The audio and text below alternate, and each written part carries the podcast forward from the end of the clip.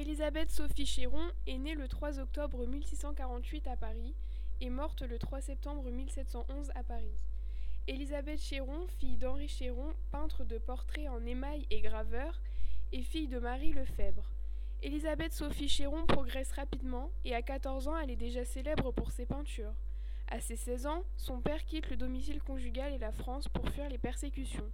Élisabeth doit alors subvenir à sa mère, sa sœur Anne et son frère Louis. Heureusement, elle a de multiples talents. Ses écrits et traductions, sa musique, ses gravures et tableaux sont tous appréciés par ses contemporains. Élevée dans la région calviniste par son père, elle déclare le protestantisme, principale branche du christianisme, en 1668 sous l'influence de sa mère. Louis Chéron, également peintre, refuse de se convertir et lorsque Louis XIV révoque l'édit de Nantes, ils exilent en Angleterre.